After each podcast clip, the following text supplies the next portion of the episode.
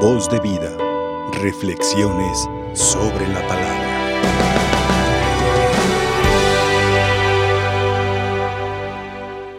Uno de los grandes regalos que Dios nos concede a los sacerdotes es poder ver de cerca su amor y su misericordia. Es poder descubrir eh, en cada acontecimiento, en cada sacramento, en cada vivencia, cómo actúa Dios a través del sacerdocio ministerial. Sabemos nosotros los sacerdotes que no es por nuestras cualidades, no es por nuestras virtudes, que no es eh, por, por nosotros, sino es Cristo el que actúa en nosotros. Nosotros como sacerdotes somos conscientes que le prestamos nada más al Señor, o mejor dicho, disponemos nuestro ser para que Él obre, para que Él actúe. Y a veces uno mismo como sacerdote también se sorprende ante la grandeza de Dios. Me gusta cuando ah, platico con algún sacerdote recién ordenado o también con algún ministro extraordinario de la Sagrada Comunión y que me dicen, es que, es que tiemblo, es que Padre, es que me da mucho eh, pánico a veces subir al altar. Le digo, qué bueno. Y ojalá nunca dejes de temblar, que nunca dejes de temblar y de experimentar ese amor y esa misericordia de Dios y esa grandeza de Dios ante la cual el ser humano siempre vamos a temblar. Si pudiéramos nosotros escribir un libro, deberíamos de hacerlo, de todas las vivencias que Dios nos regala y de todos los testimonios que vamos viendo de cómo Dios actúa en su, en su pueblo, pues sería una gran riqueza espiritual. Entre esas vivencias recuerdo yo una mujer anciana con un hijo adicto, adicto a las drogas, al alcohol. A la vez este hijo era el que le hacía compañía a su madre. Los demás hijos, lejos de la familia, lejos del hogar, eh, insistían en que pues este joven debería de estar encerrado en un centro de readaptación, o más bien en un centro para atender sus adicciones. Y ya lo había estado, había estado ya en algún centro, no le servía porque pues el muchacho simplemente en su voluntad no quería rehabilitarse.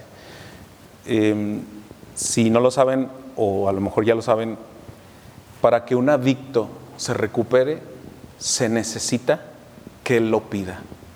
Puedes meterlo en los mejores centros de readaptación, en los más caros. No va a funcionar. Hasta que la persona se dé cuenta que está enferma, que necesita ayuda. Dígase en cualquier adicción. Bueno, pues eh, este hermano había estado una, otra y otra, y no había funcionado. La mujer anciana le decían, córrelo de la casa. Y decía ella, no lo voy a correr, es mi hijo, como ustedes son mis hijos también. Algunos de sus hijos molestos con la señora, eh, otros evitaban no acercarse. El muchacho en algunos momentos agresivo, pero con su mamá siempre fue su compañero, siempre fue su compañía de la señora. Desde luego, pues por su situación el muchacho no trabajaba, la señora tenía su pensión, la señora le ayudaba cuanto podía a su hijo, algunos lo veían mal de la familia, ajenos a la familia, algunos regañaban a la ancianita. Me decía, padre, ¿qué hago? es mi hijo. Y yo pensaba, y es su único hijo que está ahí. Los demás no están. Bien la regañan, bien le dicen cosas, pero no están. No se hacen presentes. Bueno, pues eh, así fue esta, esta vida de los últimos años de esta ancianita. Y su preocupación de irse a la presencia de Dios era su hijo. sus hijos en general, pero ese hijo el que más eh, dolor pues le causaba porque sabía de su situación. ¿Qué va a hacer mi hijo cuando yo me vaya? ¿Qué va a hacer de él? ¿Quién, quién le va a, a lo mejor ofrecer el alimento que aquí le ofrezco? Bueno, pues esta ancianita murió y a los pocos días este joven adicto murió. Se fue junto con su madre. Esta experiencia, hoy al, leer el Evangelio, al repasar las lecturas, me hacía pensar a mí cómo a veces nosotros, como seres humanos, pues podemos hacer a lo mejor quizá alguna, algún juicio y decir, no, pues es que, que lo corra. Eh, a veces dentro de la familia, a veces fuera de, a veces vemos nada más desde fuera y nos quedamos con esa impresión y decimos, qué injusto este muchacho, pues ¿por qué le hace esto a la señora? Pero al contemplar este Evangelio, donde Jesús eh, observa, permite que esta mujer se acerque, le lave los pies con sus lágrimas. Bueno, no se los lavó, simplemente le, lloró, ahí le enjugó con sus cabellos. Y constantemente pasa esto en los evangelios. Si observamos los evangelios, la preocupación de Jesús siempre era los que más sufrían. Eh, cuando llegaba a un lugar, primero observaba eh, y se acercaba a los sordos, a los mudos, a los endemoniados, los sanaba, los liberaba y ahora sí, entonces se, podía, se ponía a predicar. Cuando veía que los que estaban allí tenían hambre, decía, ¿ya comieron? Pregúntale si ya comieron. No, no han comido. Ah, bueno, acérquense lo que traigan y ahorita vamos a darles de comer. Siempre era una preocupación de Jesús por una por la integridad de la persona, del hombre y de la mujer, del ser humano, y sobre todo por aquellos que más sufrían. Hoy nos da una gran lección Jesús en este Evangelio. Eh, se la da a este fariseo, pero nos la da también a nosotros.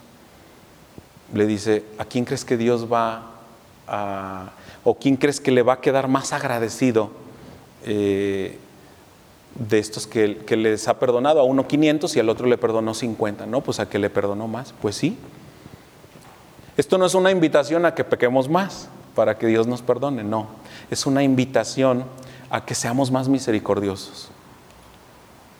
Si bien aquí en la tierra eh, y en el cielo también, nunca vamos a igualarnos con Dios. Nosotros somos imitadores de las virtudes de Dios Todopoderoso. Nunca vamos a llegar a su nivel de misericordia, por ejemplo. Pero tenemos la tarea de todos los días esforzarnos para alcanzar nuestro propio nivel el 30, el 40, el 50, el 60%, como dice el Evangelio. Cada quien según sus capacidades, según sus fuerzas, según lo que Dios nos ha dado, para que practiquemos la misericordia, para que evitemos el juicio sobre los hermanos. Cuando vemos una necesidad en nuestra familia o en otra familia, lo que tenemos que hacer es orar esa es nuestra primera tarea, orar. Nuestra primera labor como cristianos es pedir por esas personas. Segundo, preguntarnos, ¿puedo hacer yo algo? Y si lo podemos hacer, hay que hacerlo materialmente. Creo que todos en nuestro entorno podemos ir descubriendo cómo actúa la misericordia de Dios en nosotros, en nuestra familia, en nuestro entorno pero también nosotros, repito, estamos invitados a imitar esta misericordia de Dios en nuestras vidas. Que Dios nos conceda la gracia de la perseverancia en nuestra fe y que esta fe nos ayude a vivir en las obras de misericordia hacia el hermano. Que así sea. Voz de vida. Reflexiones sobre la palabra.